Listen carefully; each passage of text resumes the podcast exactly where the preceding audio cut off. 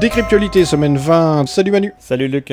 Eh bien, le sommaire, les numériques, les initiatives open source. Un article de Renaud Labracherie. Qui prend euh, une sorte de point de vue un peu général, qui explique euh, la philosophie du libre. C'est assez court, c'est assez sympa quand même, parce qu'il y a besoin de rappeler, toujours rappeler. Paris Match, faux compte et emoji crotte, le rachat de Twitter par Elon Musk, toujours en suspens. Un article de Kaina Sekai. Donc sur Paris Match, rien que ça, mais effectivement, on le sait, euh, ce cher euh, homme le plus riche du monde, eh bien, euh, il fait parler de lui, y compris dans ce genre de page. Et effectivement, il y a des hauts et des bas dans le rachat Twitter, on en a parlé. Bah là, il semblerait que c'est plutôt un bas en ce moment, c'est rigolo. Oui, bah il a bien le profil pour être dans Paris Match finalement, que tout le scandale qu'il est capable de générer. Sachant qu'il propose quand même de mettre des algorithmes libres dans Twitter, on est plutôt pour. Il reste intéressant ce gars, il est marrant. Quelqu'un qui raconte n'importe quoi finit toujours par dire un truc pas intéressant. Clubic, avis Firefox, performance au rabais, vie privée au sommet, un article de Chloé Clessence. Et donc oui, effectivement, Firefox est pas le meilleur des euh, navigateurs pour les performances, mais en même temps, quand on affiche moins de publicité, parce qu'on peut mettre un bloqueur de publicité, ça ira forcément plus vite, hein, non? Oui, oui, euh, on va en parler dans notre sujet principal. Journal du net, les logiciels open source au service de l'entreprise moderne, un article d'Edith Levin. C'est pas mal, ça parle d'innovation et du fait que les entreprises prennent ça après le corps. Le libre les aide, plutôt intéressant, plutôt sympa. Allez jeter un oeil, c'est assez conséquent. C'est plus une tribune hein, euh, qu'un article euh, de médias classique. Alors pour euh, notre sujet de la semaine, l'idée c'était effectivement de partir de cet article sur Firefox et euh, d'une anecdote que j'ai déjà évoquée, on, on, radote un peu quand même, mais qui me semble intéressante. Dans mon réseau relationnel, j'ai un très vieil ami qui a du Windows chez lui, qui est pas très doué avec l'informatique, et je lui ai mis du logiciel libre un peu partout, et notamment Firefox. Et il y a quelques temps, il me dit Ah, mais je devrais passer à Chrome parce que c'est mieux, ça va plus vite, etc. etc. Et il me dit Mon copain Lionel, qui est un de ses potes, qui est un power user euh, de chez Windows, m'a dit que c'était mieux. Donc je lui explique que euh, l'intérêt de Google, c'était qu'il n'y ait pas de bloqueur de pub. Et qu'aujourd'hui, sur Firefox, on peut avoir un bloqueur de pub, notamment dans YouTube, et ne pas avoir de pub du tout. Et que si on reste dans de la monoculture et que Google règne en maître, avec euh, son moteur qui est partout, on se retrouvera immanquablement dans une situation où, pour afficher la page une demi-seconde plus vite, eh bien on aura le privilège d'avoir une minute de pub et que le gain était euh, quand même pas évident dans cette opération-là et qu'on avait besoin de logiciels qui euh, étaient vraiment libres et qui n'étaient pas dépendants. Et euh, à la Firefox, beaucoup trop de Google et de ce genre de boîte. Et donc là, tu débarques, toi, tu veux casser cette idée du logiciel propriétaire qui va utiliser sa position pour nous abreuver de publicité et autres qui va nous posséder. Oui, oui, alors on a cette idée de logiciel propriétaire hein, qui s'oppose au logiciel libre. Euh, L'idée de propriétaire, c'est évidemment lié à la licence, c'est-à-dire que le code appartient à l'entreprise qui va, ou, ou l'auteur en tout cas, du logiciel. Et qu'ils en font et qu'ils en ont le contrôle, ils peuvent contrôler la manière dont ça va être utilisé. Parce que l'appartenance, c'est compliqué, hein. dans le logiciel libre, on, on, possède. Mais on contrôle aussi sa diffusion de certaines manières. Oui, oui, oui. Évidemment, c'est interdit de le recopier, c'est interdit de le modifier, le code source est secret, et ce genre de choses. Et il y a une expression qui est souvent utilisée également dans le milieu qui est logiciel privateur parce que l'une des conséquences de cette propriété du code source, c'est également qu'on va pouvoir priver de liberté euh, les utilisateurs de multiples façons. Et l'idée qui sort de cette anecdote de Firefox que je viens de mentionner, c'était de voir aussi que dans l'usage de l'informatique en général, indépendamment ou disons dans la lignée de la question du code source, on a également de l'appropriation et également euh, la privation de liberté au travers euh, de cet environnement informatique dans lequel tout le monde navigue aujourd'hui. Ça reste compliqué parce que euh, tout le monde utilise le logiciel et on se préoccupe pas forcément de la nature de notre relation avec ce logiciel. Est-ce que c'est un logiciel qu'on a le droit de, alors ce qu'on appelle forquer, euh, fourchetter en français? Est-ce que c'est une communauté qui derrière va nous permettre de contribuer? Est-ce que va y avoir des gens qui seront à notre écoute derrière tout ça? Ça reste oui. diffus, invisible pour la plupart mais des là, gens. on est, ouais, on est dans le domaine du logiciel, mais euh, Framasoft a fait euh, l'initiative Dégoulisons Internet et les chatons parce que on a des services et que ces services s'appuient massivement sur des logiciels libres. Ça pourrait être même 100% libre. Dès lors que l'utilisateur est enfermé dans un service, il y accède par Internet. Tu peux très bien enfermer des utilisateurs, les exploiter, t'approprier leurs données, leur temps, leur comportement avec du logiciel libre. Donc le logiciel libre serait une clé parce que ça permettrait de remonter autre chose et c'est très exactement ce que Framasoft a proposé et a brillamment euh, initié et euh, avec des tas de gens euh, super qui les ont suivis. Ça va avec la centralisation et Framasoft avait fait remarquer ça à l'époque. Hein, ils ont des instances de différents services et si tout le monde utilise leur instance à eux, ils deviennent pas propriétaires, on va dire, parce que c'est compliqué quand même, mais en tout cas, ils ont une mainmise sur leurs utilisateurs qui devient majeure et trop importante au point que Framasoft, au bout d'un moment, ils ont dit stop, installez vos propres instances ailleurs, dépendez d'autres administrateurs système, vous passerez dans d'autres systèmes, nous on ne sera pas vos propriétaires au sens de propriétaire d'un immeuble, parce que finalement, on, s'y retrouve. Oui, oui, et c'est là où c'est important d'avoir euh, le choix, hein. c'est ce qu'on appelle les chatons, donc tous ces hébergeurs qui euh, sont dans la mouvance, ils respectent la même charte, donc il y a le chapril, hein, qui est le chaton de l'April, euh, moi je suis dans une autre association qui s'appelle Parinux, hein, où on a un chaton qui s'appelle Bastet, et il y en a plein d'autres. Mais si on revient sur ces notions de propriété, il y a bien cette logique de propriété, alors au sens strict et juridique, chez les GAFAM et dans la, beaucoup de services auxquels on peut accéder par Internet, il y a dans les clauses des droits de propriété sur euh, les œuvres, en gros tout ce qu'on écrit, toutes les photos qu'on met, etc. C'est le cas de tous les réseaux sociaux, hein, où il y a une clause, chez Facebook notamment, euh, qui dit bah tout ce que vous mettez, vous cédez votre droit patrimonial, cédez votre droit d'auteur, pas de façon exclusive, on, ne perd pas complètement, mais quand même, ces GAFAM possèdent les données de milliards de gens, donc ils possèdent des milliards et des milliards de trucs, dont plein sont sans intérêt, sans doute, mais ils peuvent en faire ce qu'ils veulent et les données de connexion, ce que font les gens, quels sont leurs profils, etc. Ils les vendent, ils les diffusent, ça leur appartient. Donc il y a vraiment cette notion de propriété. Donc non seulement on est installé chez eux et avec cet, effet réseau dont on a déjà parlé, c'est-à-dire le fait qu'on a toutes nos relations qui sont dans des réseaux sociaux, ça devient très compliqué d'en sortir, hein, simplement par difficulté à faire bouger tout le monde euh, derrière nous. Hein. Si on va sur un petit réseau inconnu, on n'emmènera pas nos amis, nos familles euh, comme ça, ça va être difficile. Mais en plus de ça, les réseaux sociaux chez lesquels on s'installe euh, vont nous utiliser bah, comme un cheptel, quoi. On va être un peu leur mouton.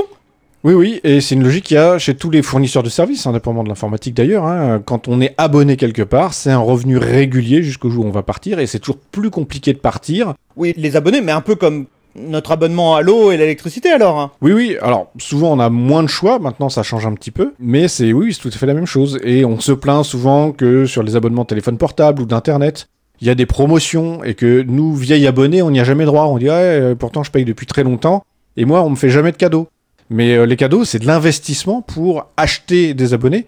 Et il y a vraiment un coût d'acquisition des abonnés qui est calculé par les services marketing et donc bien sûr qu'ils ne donnent jamais de cadeaux aux gens qui sont là depuis longtemps. La fidélité n'est pas récompensée. Le client qui reste dans la durée, c'est un retour sur investissement. Alors éventuellement on veut pas le perdre. Donc je suppose que quand même va y avoir des efforts. T'abuses un petit peu je pense.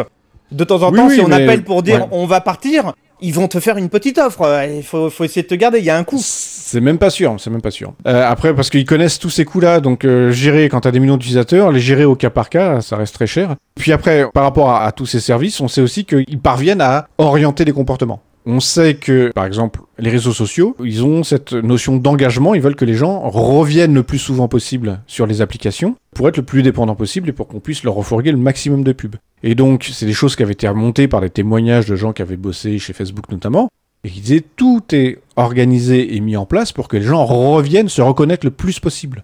Donc ça n'est pas là pour leur rendre un service, c'est pas le plus efficace et le plus simple pour eux, c'est le plus rentable et euh, qui permet de s'assurer qu'ils voient le plus de pubs pour faire le plus d'argent. C'est mieux que des moutons dont on forcerait la laine à pousser plus vite, quoi. Là, revenez, utilisez-nous, euh, donnez-nous des informations, des données. C'est ça. Donc ça veut dire que euh, le service qu'on peut potentiellement apprécier d'un GAFAM, et d'un réseau social en particulier, il est déjà payé avec notre temps. C'est-à-dire qu'on va être incité à perdre du temps et ils vont faire ce genre de contrôle. Et on a ça même dans des commerces physiques, quand on va dans le supermarché et qu'on est obligé de rentrer un bout et de passer devant tous les rayons pour aller euh, acheter des pâtes qui sont tout au fond, et eh bien évidemment c'est calculé. Et ils veulent qu'on passe du temps dans leur magasin, et après pareil sur les caisses, etc., euh, avec les caisses automatiques et tout, il y a toujours un calcul de combien de temps on y perd, et euh, le temps des utilisateurs n'est pas contrôlé par les utilisateurs, mais par les gens qui maîtrisent l'infrastructure, qu'elle soit physique ou informatique. Et on arrive à peu près à manipuler nos clients, nos consommateurs, notre cheptel Avec quoi Avec du marketing, avec de la pub Oui, oui, et puis la façon dont les interfaces sont faites, etc. Et la publicité est effectivement un point important, et ça nous mène à la question du financement de la culture. Alors, je trollais récemment euh, sur ce sujet, qui est un vieux sujet que j'ai de mon côté, enfin en tête, qui est que on a des choses qu'on va financer avec nos sous, on va acheter euh, voilà des abonnements, des places de spectacle ou des choses comme ça. Mais il y a toute une série de choses qui sont payées par la pub, en disant c'est gratuit. Et évidemment, la publicité, c'est en fait une des composantes des produits qu'on achète. Et c'est une forme de taxe privée, invisible. On ne sait pas quelle est la part du produit qu'on achète qui va partir dans la pub et le marketing, euh, mais ça, y part quand même. Et donc il y a une appropriation de notre argent et qui va faire une boucle et revenir par la télévision ou euh, les vidéos YouTube ou que sais-je pour aller financer des œuvres culturelles. Et donc ce qui veut dire que dans l'opération, il y a une capacité à capter de l'argent et à se l'approprier et donc avoir la légitimité parce que l'argent leur appartient désormais, même s'ils l'ont ponctionné au public. Donc, et pour ensuite refourguer au public ce que l'annonceur estime comme étant intéressant de lui faire regarder.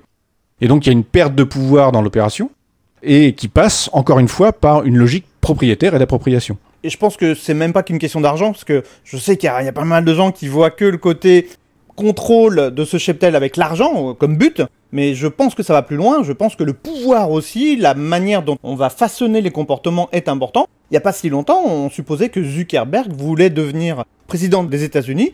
On peut imaginer qu'Elon Musk il ait les mêmes ambitions ou un autre hein, du genre. Alors il aura peut-être un peu plus de mal parce que euh, il rue vraiment dans les brancards et qu'il est incontrôlable, mais ceci dit bon Trump l'a fait donc euh, pourquoi pas lui? Au point où on en est? Effectivement, Zuckerberg, euh, il y a quelques années, avant l'élection de Trump, hein, je crois, euh, il était en train de placer ses pions et on sentait qu'il se disait, euh, voilà, dans une ou deux élections, il sera en place. a priori, il a complètement abandonné cette idée-là. Son nouveau machin, c'est Meta maintenant. Mais on a découvert depuis que bah, Facebook diffuse de la merde et jette de l'huile sur le feu, Facebook et d'autres réseaux sociaux, parce que ça fait plus d'argent.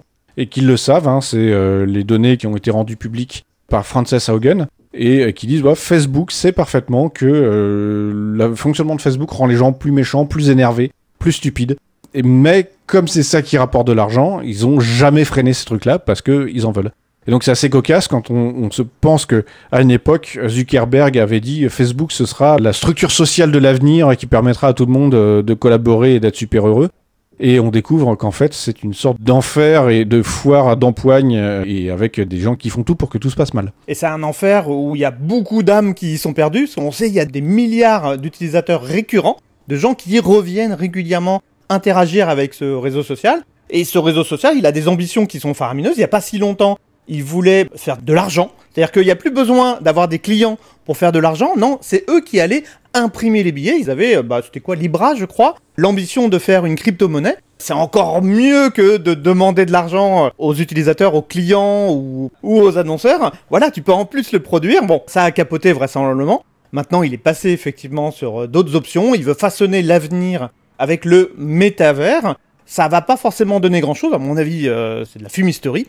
Mais ça n'empêche, il y a ces ambitions et il y a ces mécanismes qui sont en place. On façonne on façonne la manière dont les gens vont interagir entre eux, vont interagir avec le monde, vont interagir avec les entreprises qui les contrôlent, hein, parce qu'on est, on est largement contrôlé par les entreprises dont on est les clients. Et c'est pas nouveau puisque la presse et la télévision notamment jouent beaucoup là-dessus, euh, notamment les infos. Alors j'ai vu les infos à la télé récemment. Quelle idée Mais quelle idée Tu es fou J'étais chez ce même ami justement dont je parlais au début, euh, qui me disait mais pourquoi continuer à utiliser Firefox? Il a décidément des gros défauts. Mais oui, en fait, les infos à la télé, ça repose essentiellement sur du sentiment. C'est ça qu'ils mettent en, avant. Et euh, il y a vraiment ce côté, voilà, d'essayer d'orienter les opinions. Et c'est pas pour rien que les milliardaires s'achètent euh, des journaux, euh, maintenant des réseaux sociaux, des télévisions, etc., etc. c'est qu'ils ont l'envie de façonner le monde. Mais aujourd'hui, on a des dimensions supérieures au travers de l'informatique. Et pour moi, c'est un point qui est vraiment essentiel parce qu'on parle de commun de plus en plus. Les gens y sont sensibles et à mon avis, c'est un point essentiel de comprendre euh, la logique économique, euh, disons, euh, de l'opinion, du contrôle du temps et des individus, et de réussir à s'en sortir. Et avec les communs, moi je mettrais en avant, du côté des entreprises en tout cas, les coopératives. Ça reste quelque chose d'un petit peu anecdotique malheureusement, mais ça existe. Il y a des coopératives pour vous fournir de l'électricité, il y a des coopératives pour vous fournir des services Internet. Il y a, plein de gens qui peuvent travailler en commun de manière très positive, euh, intéressante. Ça n'empêchera pas les problèmes, hein, faut pas rêver, ça reste des gens, des humains. Mais euh, peut-être qu'on peut sortir un peu de cette optique du cheptel. On peut peut-être arrêter d'être inféodé à des systèmes qui vont juste nous tondre la laine sur le dos. Et l'autre avantage du libre, alors qui est sur la partie euh, immatérielle, hein, que ce soit les données ou le code informatique, par données, je veux dire également les œuvres culturelles, hein, c'est que ça, c'est quelque chose qui peut être mis sous licence libre et donc qui appartient à tout le monde. Et autant, quand on est dans le monde matériel, il faut vraiment s'organiser. Donc, on peut avoir des coopératives, mais on va avoir les mêmes problèmes d'échelle, de rapport de pouvoir, de dire bah, plus on va devenir gros, plus ça va être compliqué à gérer.